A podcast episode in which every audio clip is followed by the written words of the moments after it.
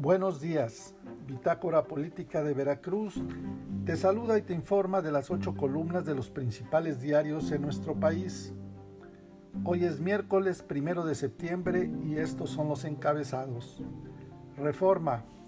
Implica la Fiscalía General de la República a Peña en soborno de 6 millones de dólares. Por la reforma energética, la constructora Norberto Odebrecht sobornó con más de 6 millones de dólares al expresidente Enrique Peña Nieto y al exsecretario de Hacienda Luis Videgaray a través de un depósito en Islas Vírgenes que luego fue retirado en efectivo, afirma la Fiscalía General de la República.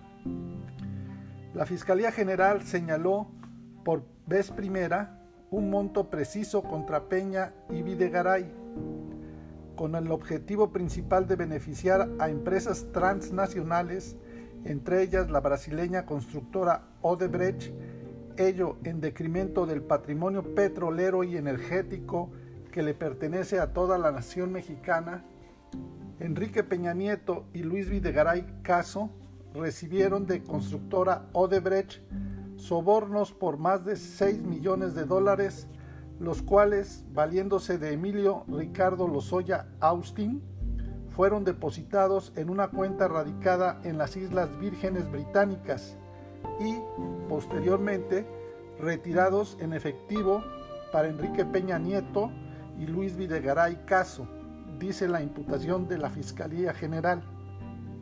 El Universal Morena promete acuerdos a través del diálogo. Los presidentes de las cámaras de diputados y de senadores, los morenistas Sergio Gutiérrez Luna y Olga Sánchez Cordero, subrayan la necesidad de diálogo con todas las fuerzas políticas para generar acuerdos y lograr que las cosas fluyan en los planos del Congreso de la Unión a lo largo de la segunda mitad del gobierno del presidente Andrés Manuel López Obrador. La jornada anticipa el Banco de México mayor crecimiento económico este año. El Banco de México revisó al alza su previsión de crecimiento para la economía mexicana y su capacidad para generar empleo formal en 2021.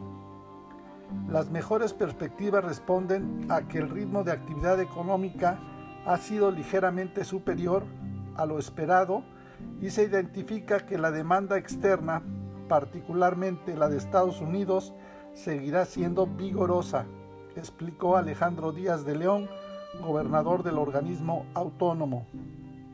La jornada llama a la ONU a México a frenar el uso de la fuerza contra migrantes. La oficina en México del Alto Comisionado de Naciones Unidas para Refugiados, la Organización Internacional para las Migraciones y la Oficina de México del Alto Comisionado de Naciones Unidas para los Derechos Humanos consideraron preocupante la actuación del personal del Instituto Nacional de Migración y la Guardia Nacional para contener el paso de migrantes en el sureste. Milenio regresa, reprocesa Fiscalía General de la República testigos contra Ricardo Anaya y Carlos Treviño. Facilitados por Emilio Lozoya, la Fiscalía General de la República utiliza los mismos testigos en los procesos contra Ricardo Anaya, ex candidato presidencial, y Carlos Treviño, exdirector de Petróleos Mexicanos. Se trata de Froilán García Galicia, y Norberto Gallardo Vargas, quienes durante la gestión de Lozoya como director general de Pemex fueron su coordinador ejecutivo y jefe de escoltas respectivamente. Excelsior, no más dinero público a partidos, la apuesta.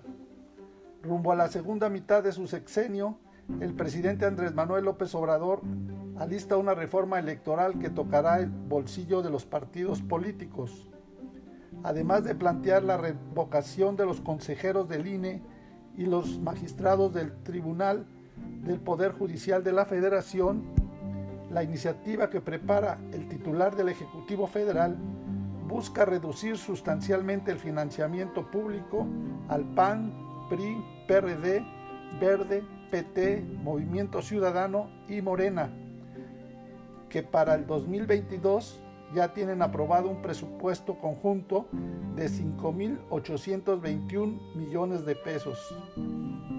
El financiero prevé Banjico crecimiento de 6.2% en 2021. El Banjico elevó su proyección de crecimiento a 6.2% para la economía al cierre del 2021, desde 6% hace tres meses. Para 2022 la mantuvo en 3%. El economista concluye en registro para el REPSE 65 mil compañías de servicios especiales, con la suma de 2.720.000 trabajadores contratados de manera directa a cuatro meses de que entró en vigor la reforma en materia de subcontratación, las autoridades laborales anunciaron que concluyó el plazo para que las empresas puedan realizar la sustitución patronal de sus trabajadores y evitar los efectos negativos en materia laboral y fiscal. Pero también empieza una nueva etapa de supervisión. Te invitamos a que nos sigas en nuestras redes sociales de Bitácora Política Veracruzana en www.bitácorapolítica.com.mx. Hasta la próxima.